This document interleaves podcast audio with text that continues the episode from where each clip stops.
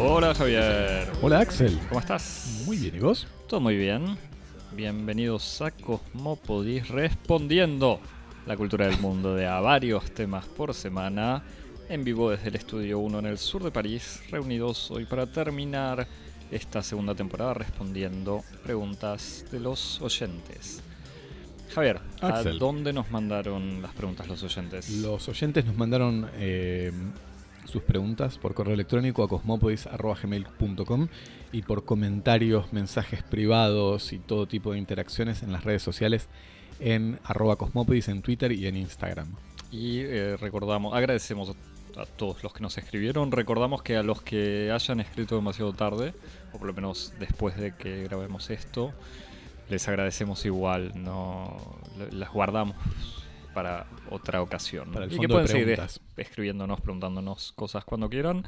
Y por supuesto, se pueden suscribir si todavía no lo hicieron a cualquier plataforma de podcast, la que más les guste, Apple Podcast, Spotify, Google Podcast, TuneIn, Stitcher, Evox, SoundCloud, soundcloud.com barra cosmopodis, medium.com barra cosmopodis para ver eh, todos los resúmenes y bellas imágenes.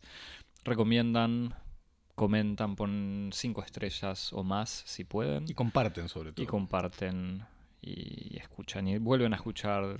es- todo es gratis y, y, ilimitado en la medida de los episodios en la disponibles. extraña economía de Internet. Javier, recibimos eh, varias preguntas, eh, largas, cortas, Variadas. variadas, temas de actualidad, temas eh, personales, temas del podcast. Censuramos algunas que eran de alto contenido, no, no apto para todo público. Lo, lo decís, yo no, tengo, no estoy al tanto de ninguna censura, así que por eso estoy un poco sorprendido. No, Javier, Reagrupamos algunas Sí, algunas sí, que- creo- venían en, que repetían un poquito, vamos a responderlas este, a todas en una. Pero en el fondo esto sigue siendo una gran pregunta, este, este podcast, así que no importa. no, no- no se terminan acá las preguntas. Eh, ¿Querés empezar? Empiezo con una, con una bastante elaborada, que empieza diciendo así, la Coca-Cola existe desde hace 133 años y pertenece al rubro de las gaseosas cola. Los talk shows existen desde 1951 y son un tipo de espectáculo muy definido. Dentro de esta categoría se destacan varios. Por ejemplo, el Late Show de Colbert. Antes que él estaba Letterman y después que él habrá alguien más. En, en las certezas estas me, inquietan un poco. En otro rubro de espectáculos está Saturday Night Live, que existe desde el 75 y cambia el cast, el reparto, cada par de años. Todo esto es para decir, hay tipos de puesta en escena que se institucionalizan y su dimensión pareciera proyectarse sobre la escala humana. En nuestra época, la idea de marca es poderosa. Han hablado de Marvel y Game of Thrones y la cuestión de los universos, los, universos entre comillas, o sea, estos universos ficcionales de, ciertas marcas de la industria del espectáculo, aclaro yo. Y sigo leyendo, el mainstream actual ofrece superhéroes, la Coca Pepsi Marvel DC, que ganó Marvel, lo fantástico medieval Game of Thrones, que eh, sacó del podio, supongo, eh, Ah, Lotr, Lotr, que, supongo es Lord of the Rings. Rings, o sea, el Señor de los Anillos. Lo contemporáneo mágico, Harry Potter, no tiene rival, pero debería. Las naves espaciales, Star Wars y dónde quedó Star Trek. A la vez, la cuestión del género, eh, género entre comillas, está difuminada. Ya dijeron que la receta de una película de Avengers, acción y aventura, es combinar comedia y drama. Lo último, este XKCD, que es un, Un cómic al es que nos un- linkeaba. Es una viñeta del cómic XKCD. Que es una- una- un cómic de Randall Munroe, eh, hace énfasis en la diferencia entre el tiempo que duró el Wild West y el tiempo que lleva funcionando el género western, Y el cómic era un gráfico, te dejo decirlo. mostrando que eh, los años de, de duración del, del- del género western en el cine han duplicado o triplicado los años reales de- del periodo histórico del lejano oeste. como sea, introduce nuestro oyente, creo que la lectura, creo que la pregunta es, dos puntos, ¿qué reflexión les merece toda esta cuestión, cuestión de los universos, entre comillas, las marcas y los géneros? Y dado que son amantes de la ópera, es una, una aseveración que no estoy totalmente seguro de estar, de, de estar a, la, a, la, a, la, altura de ella. Pero, digamos, la ópera se ha convertido en uno de los objetos ¿Cómo? de Cosmopodis esta temporada, Javier, asumilo vos también. ¿Cómo creen que se proyectará esto al próximo siglo?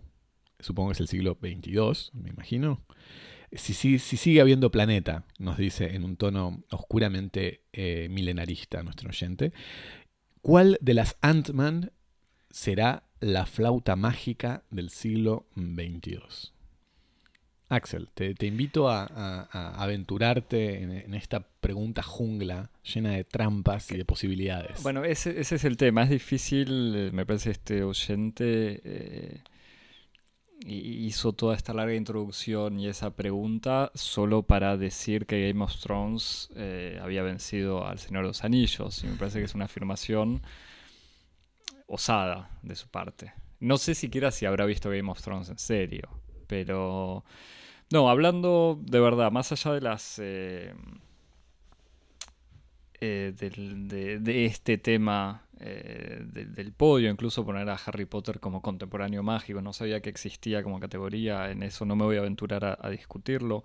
Yo lo poco que sé, y yo sé que no estoy respondiendo a la pregunta, Javier, pero siempre que puedo me gusta recordar que, Harry Potter es una especie de versión medio robada de varios elementos del Señor de los Anillos. Me lo decís como si yo no solamente no, un defensor de Harry Potter, sino un lector de Harry Potter. No soy y, ningún, o del no soy, Señor de los Anillos. No soy ya ninguna de las dos no, cosas. Pero yo lo voy a decir, porque me parece que hay que recordarle a, estos, a, a, los jóvenes que crecieron con Harry Potter o los adultos que leyeron Harry Potter porque no tenían nada mejor para leer y eso es problema de ellos. Eh, Estás bardero. eh, sí, no hay que exagerar, me parece, con la Harry Potter. Pero bueno, en las naves espaciales te dejo responder. Me parece que la respuesta es bastante obvia y no es para para volver en este episodio 40 eh, de la temporada a decir hay que volver a leer Marx, pero está claro que el uso de los universos y las marcas, incluso con el vocabulario de la pregunta, muy consciente de, esta respuesta, eh, tiene que ver con algo de, la industria, por llamarlo así. Eh, hollywoodense y no sé qué otras industrias eh, participan de esta este tipo de producción, pero sí, me parece que no hay ninguna duda para responder primero superficialmente que hay una dimensión económica obvia, o sea que por eso hay, no conozco las estadísticas, tampoco me, me voy a ocupar ahora de, buscarlas, pero que la cantidad de producciones originales, como digo originales, es que no salgan de un libro, una historieta o de una serie ya comenzada en el cine de Hollywood es, eh, es cada vez más bajo, por lo menos se fue reduciendo en los últimos años. Después... La originalidad haber... está sobrevaluada, es un invento moderno. Bueno, por eso, después puede haber... Si me apuras es un invento romántico, ni siquiera un invento moderno. Eh, bueno, por eso, después puede haber una dimensión de esta creación de universos, o sea, la mitología griega, que es, si no, un gran universo. Eh, o sea, puede haber una dimensión interesante. Eh, no, sé, no sé si, si, si querés aportar algo. O, o, sea, a mí me parece que... me encanta, me encanta porque me decís, no sé si querés aportar algo como diciendo, trabaja. No, no, no. No, es que a lo que voy es como... Me parece que... No, Ganate el 50% de los ingresos de cómo podéis. No, a, a, lo que voy es que no sé si hay que preocuparse mucho por, por, por eso. O sea, es como, bueno, hay que tomar lo que sale. A veces de estos universos salen proyectos interesantes y a veces de películas originales o libros o, o novelas o lo que sea. No. Digo, no, no hay que prejuzgar que se hace una forma. De todos modos, sí, por supuesto, hay que desconfiar. Javier. Sí, yo para ir un poco a, a contrapelo, para, para, animar un poco la conversación, eh, cuando a mí lo que me interesa de la, de la, pregunta, y me parece que ahí es donde se articula la introducción con, con, con, la, con la, interrogación final, ¿no? La interrogación final es qué reflexión les merece toda esta cuestión de los universos, las marcas y los géneros. Me parece que eso es lo clave.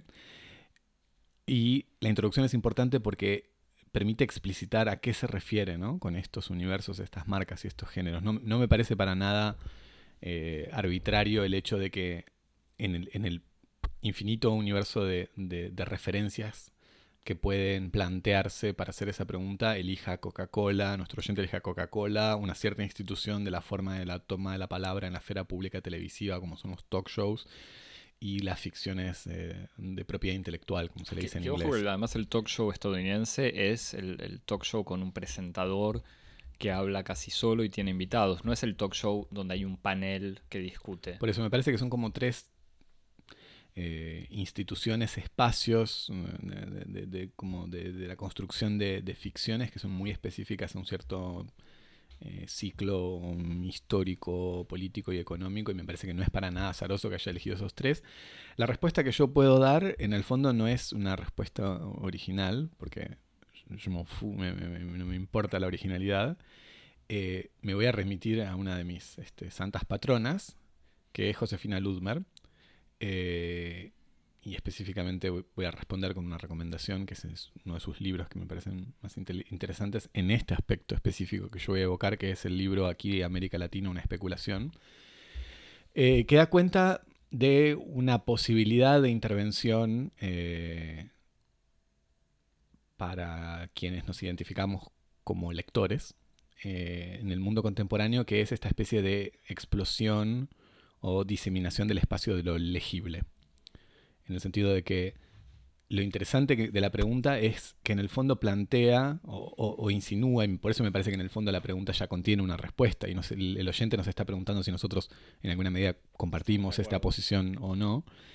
Eh, los universos ficcionales, las marcas, los géneros forman parte como una especie de, de vasta enciclopedia de, de ficciones eh, que funcionan en, en, lo que Josefina Ludmer llaman el espacio post-literario, post, de la literatura posautónoma de, de, del semiocapitalismo, ¿no? En donde si lo propio del dominio de lo que podía ser leído, ¿no? el dominio de lo legible eran los libros con sus ficciones, con sus argumentos, eh, con sus temáticas muy bien delimitadas por una serie de prácticas y de instituciones, si hay algo que caracteriza nuestra época, esta época, para decirlo un poco rápido y con referencias un poco implícitas, que es la época del semiocapitalismo, es que esta producción de ficciones se disemina a espacios que desbordan por mucho el espacio del libro y de lo literario. Y nuestra época es una época que está que prolifera de ficciones, de historias, de espacios ficcionales.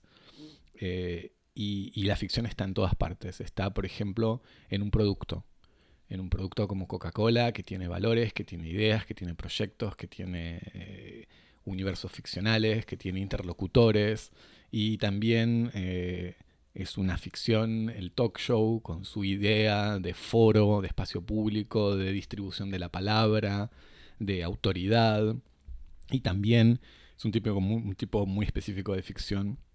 Estos universos ficcionales que ya ni siquiera son historias, sino formas de experiencia que se actualizan eh, y se practican eh, haciendo juegos del rol, fanfiction, coleccionismo de figuritas. Y entonces me parece que lo interesante de, nuestra época, y lo interesante en un sentido positivo y en un sentido negativo, o sea, lo fatalmente interesante, ¿no? aquello a lo que no estamos sino condenados a interesarnos, es que el dominio de lo legible está en todas partes. Y, en esto es un poco el espíritu de nuestra actividad, que es como decir, bueno, tratemos de culturizar, eh, por culturizar, decir, volver cultura, volver objeto susceptible a ser interrogado por una relación de lectura, de, interpretación, todo un poco, ¿no? Y, en este sentido cit, citaba el libro de Josefina Luzman porque es un libro interesante en donde ella se da este programa, ¿no? Y, y bajo la forma de un, de un, diario, un diario personal, un diario de, de la conciencia, eh, recorre eh, las aventuras de un lector leyéndolo todo, leyendo la tele, leyendo los, las costumbres, los hábitos, en una especie como de versión un poco radicalizada, eh, talibana, de, ese primer impulso de como omnívoro de la lectura que ya podía existir con el estructuralismo, con mitología, que, inventó un poco este procedimiento, pero llevándolo como a su dimensión Eh, más ambiciosa, ¿no? Mitología y las mitologías de Barthes. Las, mitologi- las mitologías de Roland Barthes. Así que, eh, ¿qué, qué reflexión les me para concluir o, o sintetizar, qué reflexión les merece toda esta cuestión de los universos, las marcas y las, los géneros y que todo es legible? Eh, que estamos justamente en un, en un contexto en el que todo es susceptible de, de ser intervenido bajo la clave de, un- de una, de una lectura. Y eso me parece que para, para nosotros es algo particularmente interesante. Después no me, no me atrevería a decir cuál, cuál de las Claro. Ant-Man será la flauta mágica del siglo XXII. Claro, pa- para completar y todo que son amantes de ópera, ¿cómo creen? Te- Tengo ganas de decir lo contrario, ¿no? Como un poco como, como en el como en el cuento los los este, los este, ¿cómo se llama? los antecesores de los antecesores de Kafka de, de Borges. Tengo ganas de preguntarme eh, la flauta mágica, ¿qué película de Marvel era? Vos Eh, que las viste. Sí. La flauta mágica Eh, que, era Black Panther. No, es que igual ese era el otro tema, pero yo no quiero. eh, le agradezco vuelta al oyente haber mandado la película. Dice, ¿cómo creen que se proyectará esto, en el próximo, esto al próximo, próximo siglo? Si sigue habiendo planeta. ¿Y cuál de las Ant-Man es la flauta mágica del siglo XXII? Eh, la flauta mágica, además, es una ópera muy especial, porque contrariamente a muchas, a otras óperas de Mozart y a otras óperas, está basada en un libreto bizarrísimo, con toda una trama pseudo-masónica. Eh, así que no sé si, las, si alguna de las Ant-Man, además, me parece que cuando dice cuál de las Ant-Man, no sé si habla de las dos o tres Ant-Man que existen o de las películas de Marvel en general, eh, pero sí me gusta más tu manera de hacer la pregunta. Eh, así que no, no lo sé. O sea, digamos, cuando Mozart haga películas de superhéroes, no sé si nos enteraremos, pero... Vamos a estar muy atentos. No, pero bueno, igualmente la pregunta siguiente sí tiene que ver con algo que estabas diciendo, Javier, sobre la posibilidad de leer todo. Exactamente. Nos pregunta otro oyente. Van al teatro, leen libros, ven películas, recorren exposiciones e incluso visitan edificios. Me gusta ese incluso. Muchas de las cosas que le hacen a la cultura del mundo semana a semana parece estar en canales de difusión bastante delimitados.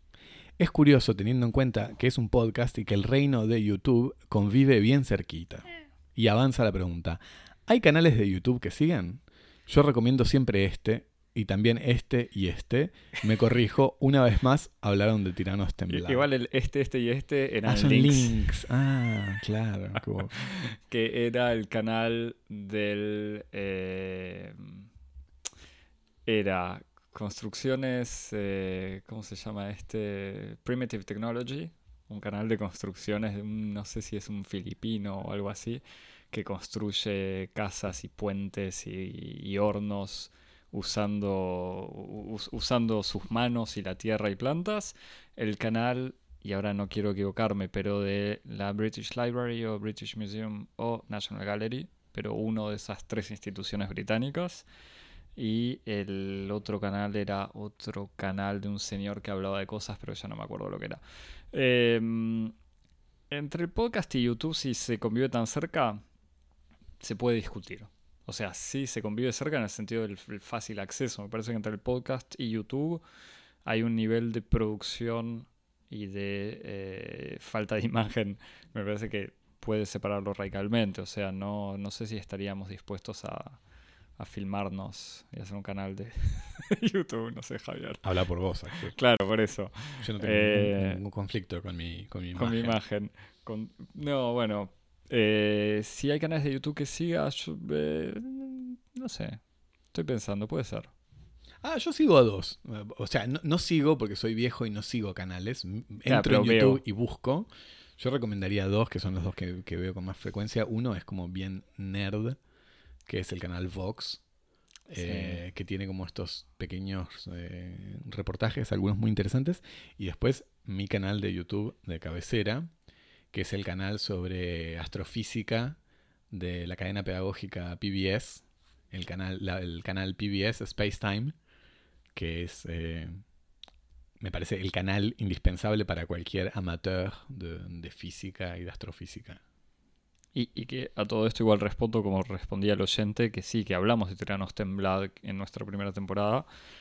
Eh, me parece primero, y, y para responder un poco directamente, no a la cuestión de qué canales seguimos, que hablamos, eh, que no hablamos de canales de YouTube porque representan algo más parecido a, la tele en el sentido que es como una especie de flujo con- constante, aunque puede haber una idea de obra, como era el caso de Tiranos Temblad, me parece, pero en, en general hablamos de proyectos que tienen, aunque tengan múltiples declinaciones, pero que tienen un principio y un fin, porque incluso las series que comentamos las comentamos cuando ya habían terminado, nunca agarramos, nunca comentamos la primera temporada de algo. Eh, canales de YouTube que siga, yo sí miro. Igual poco constante últimamente, ¿eh? Antes quizás era tenía más paciencia. Miro igual, por ejemplo, eh, aunque estoy atrasado, el Late Show de Colbert lo miro en YouTube. Como para responder incluso integrando la pregunta anterior. Y sí, los de cine, ¿cómo se llaman? Eh, el How It Should Have Ended. O sea, cómo Mm. tendría que haber terminado. Es un programa, una animación sobre cómo tendrían que haber terminado ciertas películas, en general las películas de superhéroes. Y esos que tienen unas maneras graciosas. O Cinema Sins, que es un canal que retoma los tropos, aunque me parece que se convierte en, en un canal con demasiados tropos propios. Eh, pero bueno, hay cosas eh, interesantes en YouTube, por supuesto. Aceptamos nuevas recomendaciones. Eh, otra pregunta que recibimos eh, dice, volví a escuchar el capítulo sobre Futurability. No leí el libro, lo tengo como pendiente, nos dice, excusándonos. Eh, Futurability, eh, también traducido como Futurabilidad, Futurabilidad. de Bifo Berardi, que debería salir este año en Caja Negra Editores. que lo, que lo comentamos en un episodio. Eh, y pregunta, porque todo esto del cognitariado y el semiocapitalismo y el científico barra artista inútil como promesa emancipatoria me resulta divertido, dice. Y sobre todo la parte sobre videojuegos y cine pochoclero de entretenimiento. y tengo otra pregunta. ¿Hay conexión entre todo esto y el ecologismo? Y, de- y- y agrega, Eso es una Hace- catarata de cosas. Hace poco me enteré que se habla del antropoceno y el capitaloceno para referirse a la era geológica que sentirá la huella humana barra del capital. Y termina, nuestro amigo, entre comillas, Bifo Berardi, ¿qué piensa al respecto? Piensa algo. O, no, piensa al respecto de eso, sí. Ah, piensa al respecto de eso, perdón. de- del y antropoceno. Lo reinterpreté yo. Eh, déjame empezar respondiendo la primera parte. Por favor. Para entenderlo tendría que leer alguna cosa antes. Em, No, me parece que el capítulo sobre Bifo, que fue un- una gran reseña hecha principalmente por Javier, eh, no puedes decir que 100% no es principalmente, ¿no? Em, me parece que es suficiente para entender muchas cosas. Así que para los que no lo escucharon, los recomiendo. Eh, te dejo hacer el resto. Eh, sí. Eh, lo del capitaloceno. Disculpame, y- ¿puede- no, disculpame, Hay vuelvo dos- con la pregunta. Primero, eh, y se lo digo a este oyente que de vuelta tuvo la amabilidad de mandarnos una pregunta, eh, y a otra gente, el uso de la palabra divertido como, eh, como cualidad positiva además o de las cosas, como se puede- interesante, yo sé que es medio passepartout, o sea, medio comodín, pero en el fondo es más pertinente que algo divertido. Me parece que divertido no sé qué- exactamente a qué se refiere. o No sea, retes a nuestros oyentes. No, Así bueno. no, les, no les van No, a dar pero- ganas de escribir. Pero esto es una charla que ya habíamos tenido porque me pasó a escuchar a otra gente usando mucho la palabra divertido, o otra gente digo, a diferentes personas usando la palabra divertido como una especie de característica positiva de las cosas. Habría que preguntarse por qué se instaló, ¿no? Como, creo que eso también es una cosa interesante. ¿Qué es lo que hace que divertido sea eh, una, una cualidad tan fácilmente... Porque en el fondo si se utiliza tiene que ver con su, como con su valor específicamente comunicativo, en el sentido en el que se entiende qué es lo que se quiere decir por eso. Yo no voy a entrar en eso, pero la, lo- la, pregunta, la pregunta sobre el ecologismo Y Bifo, me- y Bifo, eh, la verdad es que no lo sé. No lo sé. Habría que, o por lo menos en el libro no habría lo que preguntarle a Bifo. Hay en, en, en Futurability una toda una, una, reflexión y sobre todo una, una motivación de llamar a esta insurrección por venir para la conquista de una, de una vida buena, de una vida que sea al mismo tiempo una vida que valga la pena de ser vivida y en ese sentido la sustentabilidad del medio ambiente tiene un rol, o sea que hay como una especie de elemento, si querés, como ecológico ambientalista en este llamado a cambiar las reglas de vida, ¿no? Eh, lo, que no sé si hay una reflexión de Bifo Berardi específica sobre el concepto de antropoceno, que es como todo un tema y que hasta podríamos incluso charlarlo en algún... Sí, lo habíamos anotado alguna vez como tema posible. Tema por venir, eh, porque es, un, es, un, es una categoría que, está, que tiene ya su propia historia, que está reivindicada por ciertos eh, sectores que, que la movilizan, y entonces yo creo que tal vez Bifo tendría incluso algunas más una sensibilidad eh, con respecto a las problemáticas que el antropoceno designa, pero una posición crítica con respecto al concepto de antropocenos. No sé si se entiende lo que quise decir. Sí, igual para recordar el concepto de antropoceno sería esta era El concepto de antropoceno es un concepto que está siendo defendido y movilizado por científicos y críticos multidisciplinarios que van desde la, la geografía y la física y la ciencia ambiental hasta el arte o la filosofía y el análisis de políticas públicas que va en la dirección de nombrar un, nuevo, una era, nueva era geológica que venga después del, uy, eh, del que vivimos actual, el Holoceno, que creo que es la época en la que estamos actualmente, la era geológica actual, en favor de esta nueva era geológica que es la, la, del Antropoceno, en la cual la acción de la vida humana y de sus actividades económicas tienen repercusiones decisivas y fundamentales en el equilibrio general del sistema planetario. Básicamente esa es la idea del antropoceno. Eh, yo creo, como decía, yo creo que Bifo simpatiza con, las problemáticas que inspiran el problema del antropoceno y tendría, yo tengo razones para pensar que él sería crítico del, contexto teórico de emergencia eh, del, concepto de antropoceno y el tema del capital oceno, pues justamente hay gente que dice, bueno, no es algo, no es, el no es algo propio de la actividad humana, sino de, ese, de ese régimen de producción humano que es el capitalismo. O sea, hay otros modos de vida de lo humano que no sean eh, este camino de predación y de destrucción que es el capital oceno. Eh, ahí, eso es, eso es lo, que, lo que sé y lo que puedo intuir. Lo otro que me gustaría decir, como una, cosita así medio al pasar, que me quedó medio en la cabeza y cuando discutimos el tema de Chernobyl. El último programa de la temporada, Javier, así que Cuando discutimos el tema de Chernobyl, y yo creo que la, reintroducción de lo mágico, que en algún momento decíamos como esta reaparición de, enemigos invisibles, que hace que eh, fenómenos bien reales y que se pueden ser descritos por las leyes de la física, de los cuales tenemos un conocimiento, o sea que no, no es una entidad sobrenatural. Estos enemigos invisibles pueden ser representados y pueden empezar a tener como, inspirar como reacciones que sean un poco mágicas e irracionales. Eh, y me parece que tienen que ver con esta especie de, de entrada a una época o a una era en donde no todo lo que el hombre hace o no todas las consecuencias de las tecnologías humanas están al alcance directo del aparato sensorial humano, en el sentido en el que hay como un, todo un espectro de la actividad humana absolutamente humana que no está en lo absoluto dentro del campo de lo fenomenológico humano. O sea, como lo humano ya está por fuera de la experiencia sensible de lo humano. Lo humano se le escapó a lo humano. Lo humano ya es posthumano, en cierto sentido. Y la, o, sea, de vuelta para aclararlo, Javi, pues yo sé vos vas rápido. Nada, un perro come, eh, mea, caga, ladra y todo lo que hace lo, percibe inmediatamente. Todo lo que hace, todas las consecuencias de su existencia eh, pueden ser eh, registradas y experimentadas por el aparato sensorial del perro el humano con las tecnologías de radio, con, su conocimiento y su manipulación de lo infinitamente pequeño hasta lo infinitamente grande, con la radiación, eh, con la sofisticación y la imbricación que existe entre la ciencia y la tecnología y la actividad humana, ya está muy lejos de las capacidades ordinarias de la experiencia fenomenológica humana.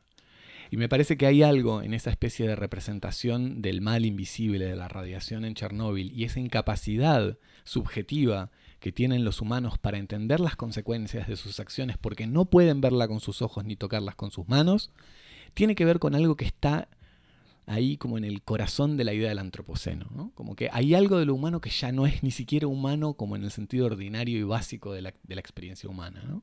Que es lo que puedo tocar con las manos, lo que puedo ver con los ojos, lo que puedo vivir en el término de una vida de cuánto, de ocho, nueve décadas actualmente.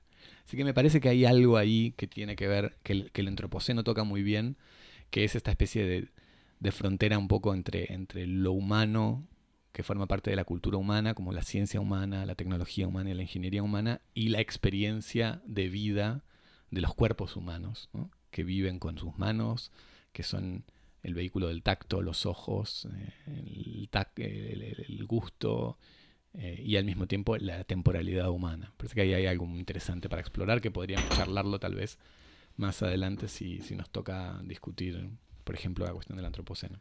¿Terminamos una primera parte? Dale.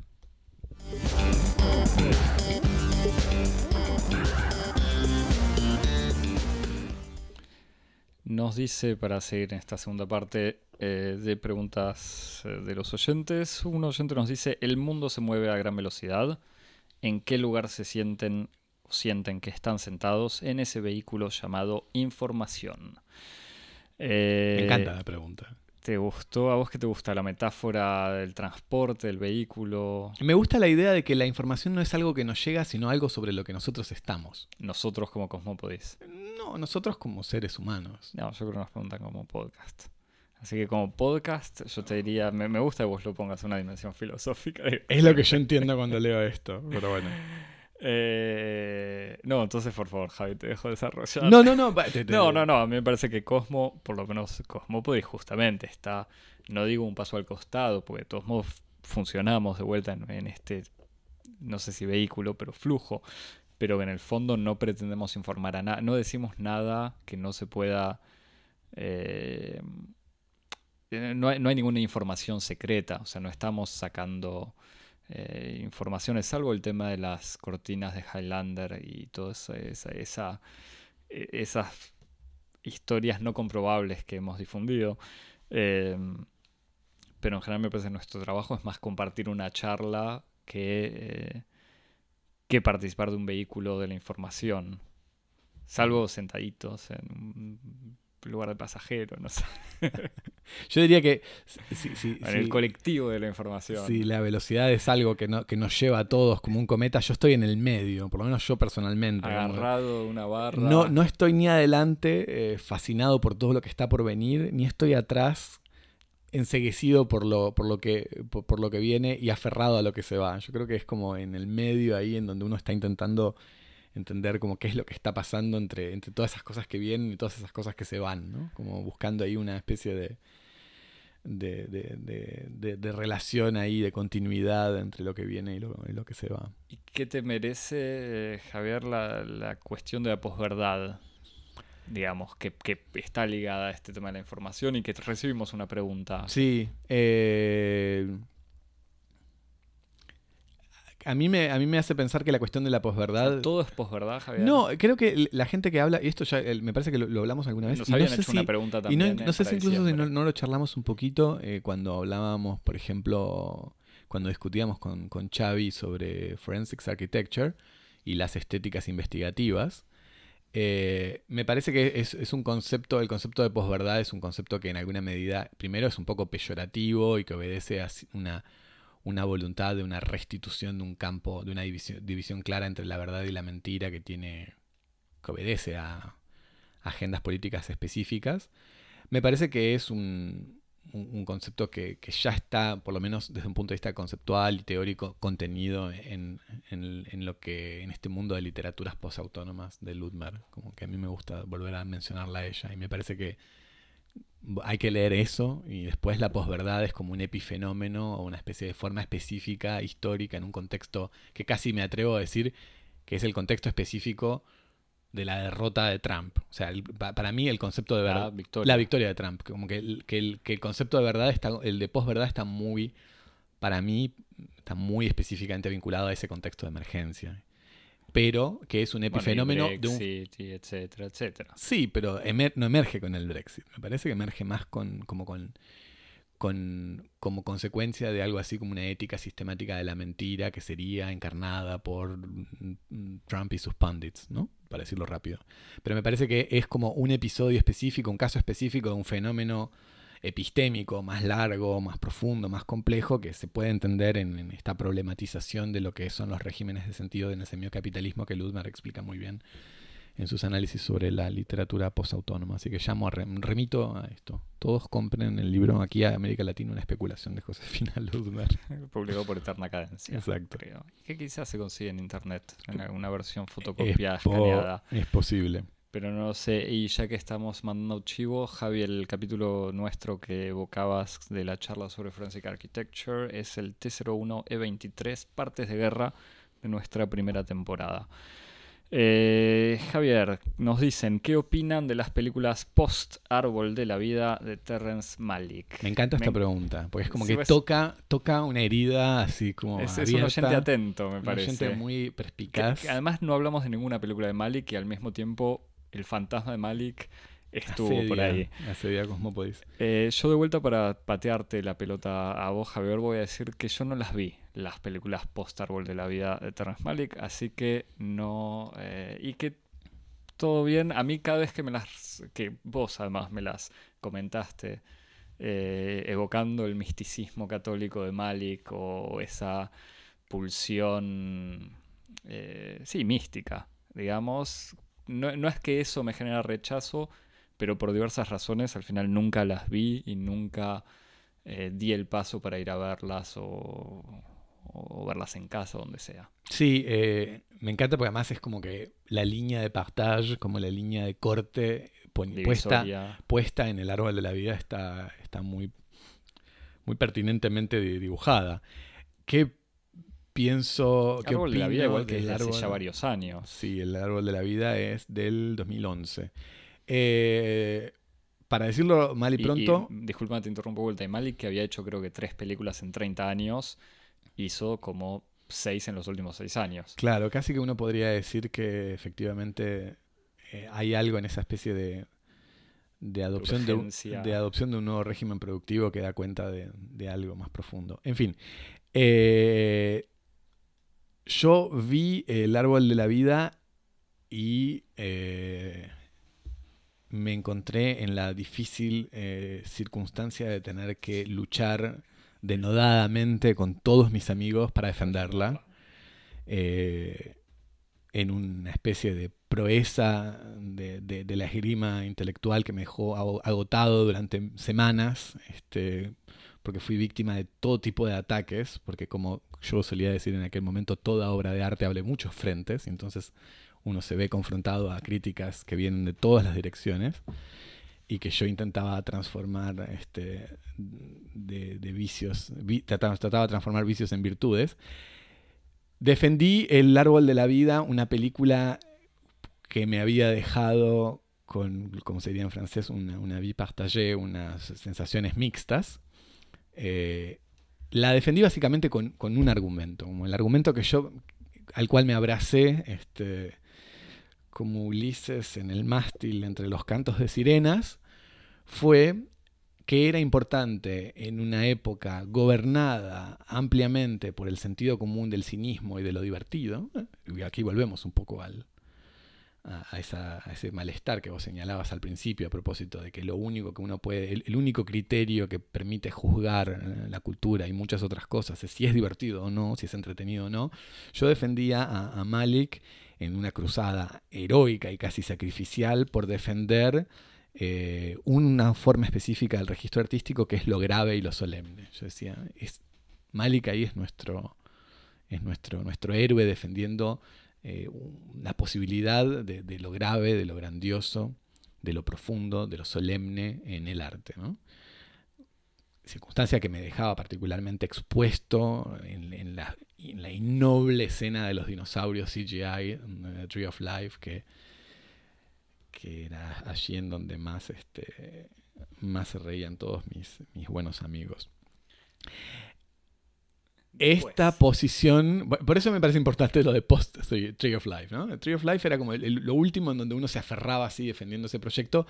To the Wonder ya fue como una primera decepción eh, muy, muy fuerte, un, golpe muy fuerte, eh, una caída como eh, difícilmente recuperable en, el abismo insondable de la cursilería maliquiana, que en algún momento yo dije, bueno, hay que entenderlo. pero todavía alguna de las últimas me decías que seguías con ganas de defender. To The Wonder yo estaba listo a seguir defendiéndolo como diciendo, bueno, es un error, es un, es un mal paso en una buena dirección. Este, es una película de amor que, se, que, recorre punto por punto experiencias de la propia vida amorosa de Malik, que se separó de su mujer y volvió a su college sweetheart, o a su high school sweetheart, a su novia de la secundaria, y entonces es como una especie de, recorrido de, la, de, la, vida mundana, de la alta vida del arte a la vida del de, la vida simple, de pueblo, de la granja. Yo dije, bueno, es un, pequeño tropezón en una buena dirección. Era ya difícil defenderla, muy, muy difícil. Y se volvió en un caso irrecuperable con Night of Cups y con Song to Song. Dos películas este, con actores hollywoodenses además. Absolutamente execrables, en donde además eh, yo creo que hay hasta como una especie de, fascinación del desastre, en donde uno ya empieza a, a ver eh, ese tipo de, espectáculos atroces que es eh, de ver todas esas estrellas y en muchos casos actores por lo demás indiscutiblemente competentes, eh, errar en el desconcierto de no saber en qué película están. O, o, ver a dos actores que cada uno en su cabeza tiene la idea de que están en una película totalmente distinta, actuando justamente para esas películas distintas y poniendo en escena esa especie de divorcio eh, de los universos ficcionales que están en la mente de los, de los actores, así que, y casi que te diría, Night of Cups es la peor, ¿no? La peor, es como... Night of Cups es con... Eh, no importa con quién es, es con Christian Bale, pero no importa, pero básicamente es como una especie de... Natalie Portman y el... Este... Es eh, Terence Malick eh, cediendo como a, sus, a la seducción de transformarse en un glorificado realizador de, de, publicidades para bienes raíces en California. Básicamente es eso. Es como hace muy lindas tomas con Steadicam en lofts. Así que eh, espero que estas, este, estas palabras sirvan para que el oyente se haga una idea de cuál ha sido mi, mi aventura. Pero vos decís recuperable, pero yo sé que quizás. Mi aventura. Alguna lo vas a querer. Vos sabés que yo tengo. Soy un soy como, como alguno, como mi ídolo, Pier Pablo Pasolini, soy un cristiano ateo. Así que estoy siempre listo a dar el perdón. Me encantaría terminar y cerrar con esto, hay, hay otras preguntas que merecen ser respondidas, pero te agradezco Javier por este hito de la temporada. Eh, nos dicen, te la pregunto, pero bueno, como sistema político la democracia está trunca, uh. somos seres insatisfechos. Me gusta esa mezcla. Eh, claro, de, combinar las dos. Las dos preguntas estaban juntas. Eh, bueno, Axel. ¿Laura? Eh, sí, no, y vos elegí en qué orden. Ah. no, no sé, la verdad que no sé. O sea, la democracia está trunca. Eh, la democracia es trunca. Claro, es que por eso, ¿qué esperabas? Hay que leer el otro cap. Y somos seres insatisfechos y bueno, pero estás insatisfecho por la primera pregunta, ese es el problema. A mí me, gusta un poco esa idea de que como, la, como esa especie de, también de dimensión un poco ideal de que en algún momento la democracia va a estar completa, ¿no? Como va a estar íntegra y ahí todo va a funcionar bien. Y en el fondo lo propio de la política es la, gestión de esa especie de incompletitud. Como la política es siempre gestionar un sistema que no funciona, ¿no? Como la, y en ese sentido la democracia es, no es que está trunca, es trunca. Porque la política es siempre trunca, ¿no? Y entonces tal vez la, la verdadera, como el verdadero desafío, ¿no? De, de, todos los tiempos es el de saber gestionar la posición dentro de, esa especie de sistema que no funciona, ¿no? Del, de ese desarreglo. Nada, pienso otra vez, pienso en, el otro en el otro cabo, este, no sé cómo se traduce. L'autre cap. L'autre cap, eh, el otro cabo, este libro muy lindo que Derrida escribió a partir de una conferencia que le tocó dar sobre a dónde va la Unión Europea. Este, que obviamente es una especie de gran problematización sobre, sobre la, la- la- distancia que siempre existe entre las realidades y los ideales, por ejemplo, en este caso específico de los proyectos europeos occidentales, ¿no? donde Europa, Eu- Europa y democracia son como los horizontes hacia los cuales está orientado el, el sentido histórico de Occidente y que siempre está eh, marcado por esta especie de- de- como de, mm, de, de desasociación o de disyunción fundamental entre el ideal y la realidad. ¿De qué te reís? De las preguntas que vienen. Los juegos. No, es más, para hacer un cambio radical, salté una pregunta que después retomaremos. Si tuviesen que elegir un superhéroe de la saga Marvel, ¿cuál sería y por qué? A es- a eso me, me da felicidad esta. ¿Vos cuál serías? De verdad que no sé, no, no es una pregunta que Yo me- sería el increíble Hulk. ¿Es la parte del científico o el forzudo? Las dos cosas, justamente. No, igual, igual es gracioso porque esto, a mí que me gustan las películas de superhéroes, eh, eh, y que las veo y las comento acá, eh, no me identifico quizás a los... O sea, no me... No, no tengo este... este eh, ¿Cómo se dice? Sí, este, esa fantasía. Yo de siempre, me- yo, siempre me, yo siempre me identifiqué con los personajes que tienen raptos de ira. Cuando era niño, por ejemplo, era fanático del, do- del pato Donald. Entonces es como que me parece hacer que más- de como superficialmente, estás, eh, superficialmente me identifico con Hulk, pero en el fondo es como es el estallido de ira, como que es lo que me, me acerca a Hulk. Me gusta decirme que es por los músculos y la sabiduría, pero en el fondo es por lo otro. Agradezco la existencia de esta pregunta. Eh, los juegos de palabras del episodio sobre la comida, sobre comimos y bebimos, fueron ensayados. Nos preguntan. Le- Mira. el- el- la gente sobreestima la parte de ensayo que de estos No, programas. pero además lamento muchísimo no haberlo pensado antes. Yo Lo creo que hubiéramos hecho mucho mejor. si me hubiese encantado tomarme media hora eh, para hacer una lista de juegos de palabras para meter los bocados ahí. Eh, y no lo hicimos y lo lamento mucho. Me parece que debe ser, eh, si la pregunta fuese cuál fue la gran decepción y, algo que lamentas de esta temporada es no haber pensado esos juegos de palabras antes. Queda para la próxima. Eh, desde Bergson se sostiene la diégesis de un buen día, Javier. Eh, voy a responder con una, pro- con una respuesta académica. Como, me parece que la diégesis de un buen día está como siempre, es lo abierto. Siempre está más allá. ¿no? Como no hay nada que contenga. Si, si no, no sería un- una película tan, el tiempo es todo el tiempo. tan mágica. dice- Exactamente. Si pudiéramos traerla, reducirla a, a una fórmula última, perdería justamente lo que la caracteriza es su, su encanto poético. Bueno, ¿no? como decías hablando de Malik, ¿no? Que toda obra Está es, exactamente. eh, Así tiene que mi respuesta es no, en el- no porque por un problema de Bergson, sino por una virtud de la diégesis de un buen día que está animada justamente por lo irreductible, por lo in- es una película indómita.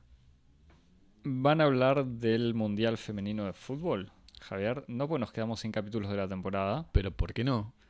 ¿Por qué no?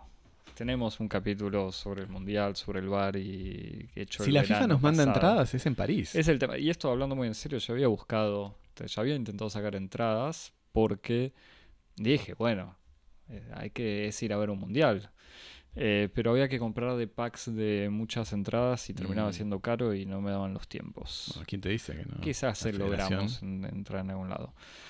¿Qué opinan los cosmopoditas de las apps para mejorar la productividad y el bienestar? Me gusta que nos pregunten qué opinamos y no si usamos, porque quizás eso sería... Yo creía que todas eran para mejorar el bienestar. ¿no? Todas las apps. Todas las apps. Las apps son para eso. Son para eso. ¿Tenés eh, alguna, Javier? Eh, estoy menos en, en contra de lo que tal vez podrías pensar. No, es que yo sé que hay algunas que son muy prácticas. O sea, a mí me gusta algo de, de toda esta como este- hay algo que me seduce de toda esta especie como de nuevo como repertorio de saberes de- como tecnologías del ser del, de- de- del, del sí como de un poco así retomando esa especie de vocabulario Foucauldiano sobre la dietética y la y las y las, las- el ascesis del cuerpo de los griegos hay cosas que me, que me seducen y que me hacen pensar. Por ejemplo, yo me acuerdo cuando me puse a pensar en esta cuestión, una de las cosas que volví a leer, ¿sabes qué es? El Loyola de Barth. Este, que es un, un librito muy lindo, chiquito, en donde Barth lee, eh, lee a tres eh, escritores de una tradición desconocida, o, por lo menos una tradición insospechada de saberes del cuerpo, eh, de organización, de normativización, de explotación, de optimización del cuerpo, que son eh, Sad, Loyola, eh, San Ignacio de Loyola, el, padre de, la orden jesuita, y Fourier. Y, hay algo en, todo, en, todas estas nuevas como aplicaciones de, la productividad y el bienestar que a mí me, como me conectan con toda esa especie de, delirio racionalista de una vida ordenada, que, está como en esta tradición que va, no sé, como desde, los griegos hasta las órdenes eh, monacales y que como que, como que reaparecen hoy, ¿no? Que tienen mucho que ver con esa especie de reacción e individualista al caos del mundo. El mundo es un quilombo total, va en todas las direcciones y yo por lo menos puedo organizar, aplicar racionalmente en este mundo de caos y de contingencia una rutina diaria. Hay una cosa que me interesa ahí como fenómeno. aceptamos consejos, cualquier cosa. Habría que ver. Qué eh, no, a mí no me gustan las apps que te que te mandan mensajes, pero es una cuestión de notificaciones que en general las suprimo. Entonces no me termina, al final no me sirven. Pero no te interesan como esos como, como, como fenómeno así, como cultural, como, ¿no? ¿Te llama la atención? Sí, pero me parece que es un fenómeno que para conocerlo hay que usarlo hay que vivirlo. A mí no me. a diferencia de vos, a mí no me gusta opinar de algo que no conozco. no, así que no, no sé. No, no, por eso. Eh, la siguiente, que es una pregunta, no sé si lamentablemente hermosa, pero es una. La segunda parte, sobre todo. Dicen: ¿Cómo vivió Cosmópodis el incendio a Notre Dame? Y la segunda parte, ¿qué relación tienen los locutores? Podés decirnos los cosmopoditas, con los símbolos icónicos de una ciudad, ni siquiera de París. Eh, el, incendio de Notre Dame, digamos, yo lo viví bastante ocupado, pues estaba ocupado con otros asuntos. Justo te tocó en un momento que estabas un poco ocupado. Justo con lugares icónicos de la ciudad también. Estaba, estaba muy ocupado con justamente con problemas edilicios en mi propio alojamiento, así que casi que no tuve tiempo para ocuparme de Notre Dame. Así que eh, o sea, no es que no tuve tiempo, no, fue algo bastante eh, irrealista, o sea, literalmente increíble, incluso puedo retomar cómo lo vivió exactamente minuto a minuto casi. Mm. Era una situación donde yo estaba ocupado con ciertas cosas veo en mis eh, alertas, de, ya no me acuerdo si me dijo alguien por teléfono, no, un amigo me manda, un, amigo argentino me manda un mensajito por teléfono que me dice se incendia Notre Dame. Y mi primera reacción fue como, ah, estos argentinos siempre exagerando. Además, o Notre Dame está en llamas o algo así. Yo digo, no, eso no puede pasar. Lo primero que hago es mirar las eh, noticias en mi teléfono celular y veo una foto, o sea, una de las primeras fotos del techo en llamas y títulos de todos los diarios diciendo Notre Dame está en llamas, a lo que la primera reacción, de vuelta volviendo al tema del vehículo de la información, fue mandarte un mensaje a vos, Javier. Sí, porque estábamos por encontrarnos, además. Porque nos estábamos por encontrar, además, exactamente. Y a lo que me respondiste como, no puede ser, o como... Eh, mi respuesta fue una respuesta de incredulidad, porque yo me iba a encontrar, a acompañarte con tus cosas, y encima me decías eso, me parecía ridículo. Eh, y después fue esa situación. Yo no me acerqué a. O sea, estaba cerca, pero no caminé ni 100 metros más para verlo. Eh, pero sí, incluso sigue siendo ahora, o sea, ya han pasado dos meses. Eh, incluso la situación de pasar por adelante, por el que, o sea, por el borde del Sena y ver a Notre Dame incompleta y con grúas o andamios que ya estaban en realidad, porque en el fondo son los andamios los que en parte habrían provocado esas obras que habían provocado el incendio, es algo que todavía es raro. Y obviamente pensar que es esa catedral, ese edificio histórico de nuestra vida en París y de los últimos dos siglos desde los arreglos y de más siglos todavía desde las primeras piedras, es eh, algo todavía sorprendente. Sí, bueno, yo como decías estaba, estaba viajando en metro en ese momento en que ocurrió y las eh, casualidades hacen que yo me tuviera que bajar precisamente en la estación Hotel de Ville, que es como una de las estaciones que está enfrente de la catedral, así que cuando salí del metro me encuentro con una escena así casi de cine catástrofe, con un montón de gente caminando en las calles, cortando de un modo abrupto la circulación del tránsito y cuando me di vuelta para mirar la catedral y la vi en llamas fue un momento bastante impresionante y bueno, estuve ahí un buen rato, un poco ah, como sujeto por dos sensaciones. Uno, por una especie de, que es algo que habíamos hablado a propósito de Chernobyl, esa especie de extraño efecto de fascinación sublime de la catástrofe. Hay algo que es casi hipnótico, de estar viendo un, un desastre así desarrollarse en tiempo real.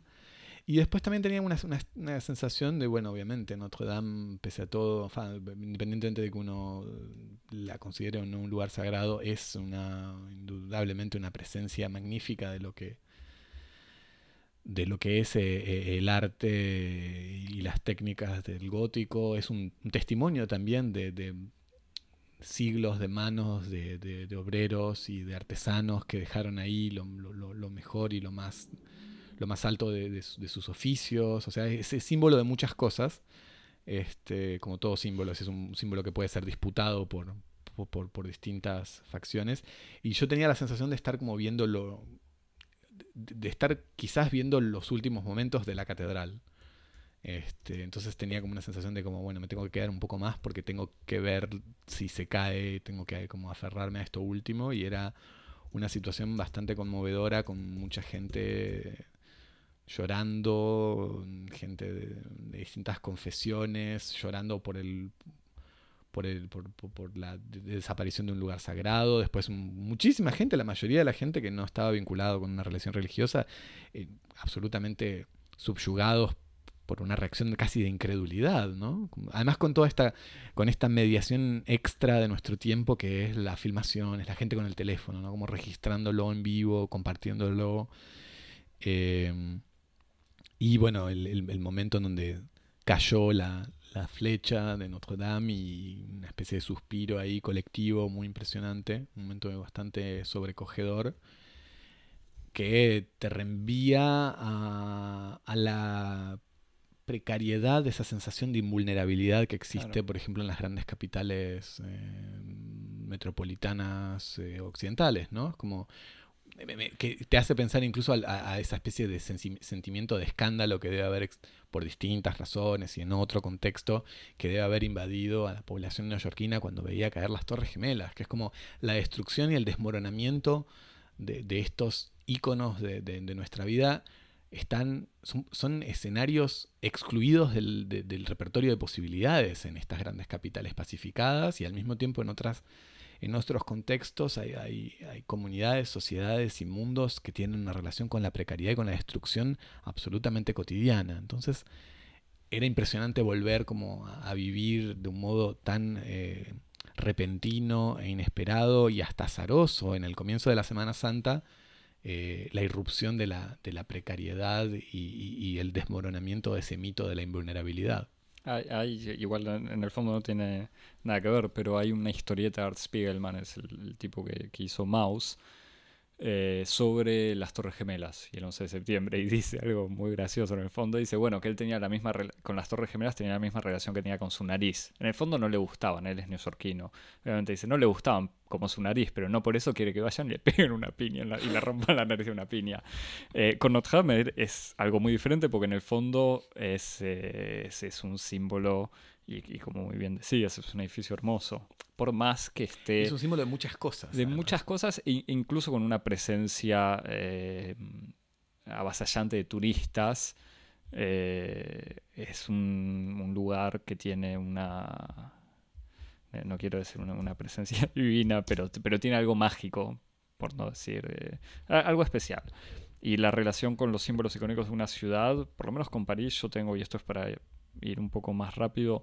Eh, como cada vez que alguien visita París y dice, ah, pero yo no quiero ver los lugares turísticos, es como, bueno, si no viniste a París a andar los lugares turísticos, porque los lugares, los símbolos icónicos de París valen la pena. O sea, Notre Dame, el Louvre, la Torre Eiffel son lugares eh, impresionantes. O sea, impresionantes, mucho más que impresionantes. Después, para terminar con este tema, me gustaría reenviar al artículo que escribió Beatriz Paul Preciado eh, para la revista Freeze una revista de arte, en donde ella hizo un comentario sobre la destrucción de Notre Dame y sobre un... Eh, perdón, él hizo un comentario sobre la destrucción de Notre Dame y sobre, y sobre eh, una especie como de proyecto eh, de dejarla como una ruina, como una especie de monumento punk. y que es- lo, lo pusimos en, en Twitter y me parece que es, es genial. Notre Dame, No, de, Notre sí, Dame lo- de las Ruinas, creo que se llama el artículo de Paul Preciado, muy, muy recomendable. Eh, y recomendamos, pero también lo pondremos en Twitter, una Sí, entrevista de Paul no. Preciado Sí, en también. France Culture recientemente. Sí, no, pero ese texto es como que cuando lo leí yo dije, wow, muchas de las cosas que, que yo sentía y que me parecían importantes decir estaban muy bien articuladas y bien escritas por Paul Preciado en ese artículo. Eh, nos pregunta un oyente, ¿intenta Axel convencer a Javier de hacerse vegetariano? La respuesta es no. Así, punto. No, claro. Y termina. No. Eh, seguimos. Eh, planes. eh, no, o sea, todo bien. Sí, lo- yo lo recomiendo, pero no intento convencer a nadie. Digamos, morirá más joven que yo. Me, me gusta que pienses que soy una causa perdida en ese aspecto. No, no, al revés. Sé que sabes eh, decidir. Eh, y que te, que te limitas. Eh, planes para el año que viene. Nada, seguir. Vamos a. Compramos un estudio nuevo. Tenemos tres micrófonos de. Sí, esta, esta pregunta se puede, se, puede, se puede una inversión de unir. varios millones. Se puede unir con otra pregunta que es cómo va a haber una nueva temporada. La respuesta es sí. Obvio que sí. Eh, la respuesta es eh, hay bastantes acuerdos en negociación en este momento, así que no podemos, no podemos adelantarnos Con mucho. nuevos columnistas estrella. No podemos adelantarnos mucho. Este, Sponsor de Nike lo para las único que podemos decir es que va a seguir siendo gratuito, pero hay otras novedades que estarán por venir. No podemos adelantarnos mucho. Acá tengo mis abogados No que me dicen que no puedo. En fin, Que no digas nada. pasemos a la siguiente pregunta. Eh, nos dice un oyente, ¿pueden hacer que los episodios duren media hora más? Eh, poder todo se puede. Últimamente nos estábamos limitando justamente para no hacer más de una hora. En este instante estamos pasando una hora, así que... eh, Mi respuesta es no, pero sí. En el No, sentido pero que sí, vamos a no va a haber, algo. los episodios van a seguir durando menos de una hora y tal vez menos, pero va a haber otras cosas, así que Shh, te dicen ahí, Eh, te, te hacen, te hacen señas, Javier. Basta hablar. Esta temporada fue de días. ¿Por qué? Eh, no había visto el por qué antes. Eh, ¿Se vienen noches? Axel. Eh, ¿Esta temporada fue de días? Sí. Si eso era una pregunta, sí. El por qué me parece que fue, Principio de economía. sí, un principio de economía muy básico y, y- y nada. Ah. Limitar a la búsqueda de un título Había a sido, una ex- palabra. había sido extenuante el trabajo de titular eh, episodios en la primera temporada, así que hubo una- un cambio en, esa, en, ese, en el abordaje de esa cuestión en la segunda. Y si se vienen noches, yo diría que antes de las noches se vienen tardes, quizás. Pero hay que, todavía no se discutió tampoco. Quizás media mañana, no sé cómo, o semanas. Ya veremos. Eh, alguien nos dice, ¿pueden hacer listas de programas? Quiero decir, juntar todos los programas sobre Nouvelle Vague, por ejemplo, o armar y armar una única lista, o juntar todos los programas sobre ópera y armar una única lista. Quizás a oyentes del futuro les sirva o interese. Y como ustedes deben tener todo prolijo y anotado en una compu, tal vez no es tan complejo. Tengo dos respuestas. La primera es, gracias por la idea. La segunda es, también puede ser una actividad para los oyentes. Nadie- Y me gustaría en este momento saludar eh, el esfuerzo de uno de nuestros oyentes, que creo que al final de la primera temporada, cuando, termine, cuando cumplimos un año, nos ofreció de regalo una lista, eh, ¿no? Una lista en, en la, una red social, eh, esta es la red social de, de los cinéfilos, en donde, ella, eh, donde este oyente hizo una lista de, todas las películas que comentamos, en, una- en un acto de, de generosidad desinteresado, este, que, de esos que te hacen renovar la fe en la humanidad.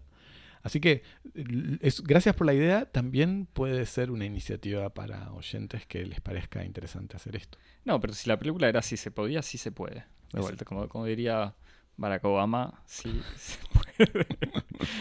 Eh, me encanta también que supongan que tenemos todo prolijo y anotado en una compu. Cosa que igual es cierto. O sea, para eso tenemos un pasante. Eh, regalen cosas. Eh, nos habían dicho regalen cosas eh, en el episodio de preguntas y respuestas de diciembre. Habíamos prometido no regalar, pero tener. Eh, Estamos en la fase de prueba. Sí, y, y el equipo de marketing, no sé, estuvo muy flojo, me parece. La respuesta es tal vez. Sí, tal vez, tal vez. eh, hay que suscribirse, hay que estar No, atentos. no me gustó el imperativo del regalen cosas. Eso fue, yo creo, lo que nos. Sobre todo, nos además, a limitó. un, a un programa gratuito. Es como, basta de. Ya te regalamos Cosmópolis, ¿qué más querés? Eh, nos dicen, ¿pensaron en desgrabar algunos de los capítulos y hacer algunos libritos de ensayos diálogo? Me encanta la- el optimismo, la ambición, la... la- yo la lo- benevolencia. la benevolencia. la No, que- libritos... eh, igual para decirlo, no, a mí libritos ni se me había cruzado por la cabeza. Me parece que desgrabar capítulos, sí, pero es un trabajo que yo no tengo, o sea, yo ya escucho esto mientras lo grabamos, digamos, ¿no? A Javier lo quiero mucho, pero pasamos muchas horas de producción. No sé si quiero escucharme tanto. No, lo que, lo que está ahí como en el horizonte es este como enchular, eh, ponerle esteroides a los resúmenes de los programas y que El, el pasante está llorando en un rincón. me Ya que sabe, ya lo sabe. hacer ya él. lo sabe, por eso se lo anticipo, como lo- lo- de, de lo dicho no hay retracción eh, y que algunos de los contenidos más importantes de cada una de las conversaciones pase a un texto. Eso sí, está en, lo, está en el horizonte de, de posibilidades. Eh, la pregunta va a haber una nueva temporada que ya respondimos y objetivos para la temporada que viene. Nada, seguir disfrutando. No sé, Javier, o algún objetivo concreto. El mismo objetivo que todas las temporadas. Tratar de de conquistar el mundo. Eh, tratar de tener más seguidores en redes sociales. Javier, ¿en dónde? En Twitter y en Instagram en arroba cosmopodis. Eh, recibir más mails en... Cosmopodis.gmail.com En donde todo el verano la casilla está abierta para recibir mensajes de lo que sea. Incluso consejos, recomendaciones para la temporada que viene. Eh, volveremos seguramente la primera semana de septiembre. Tendremos que arreglarlo, pero, pero será algo así. Para enterarte cuando volvemos, te suscribís En, en redes sociales, como ya dijimos, pero sobre todo en las plataformas de podcast, donde vas a poder escuchar todos nuestros capítulos anteriores, los 40 de esta temporada y los no sé cuántos de la primera. Sí, hay muchos oyentes que escriben diciendo, perdón, no estoy muy al, al día con los programas. Bueno, esta es la Eso ocasión. Por eso, no hay ningún problema. Apple Podcast, Google Podcast, Spotify, Stitcher, TuneIn, SoundCloud.com barra Cosmopodis, Medium.com barra Cosmopodis. Gracias a todos y hasta la temporada que viene. Buenas vacaciones. Chao. Chao.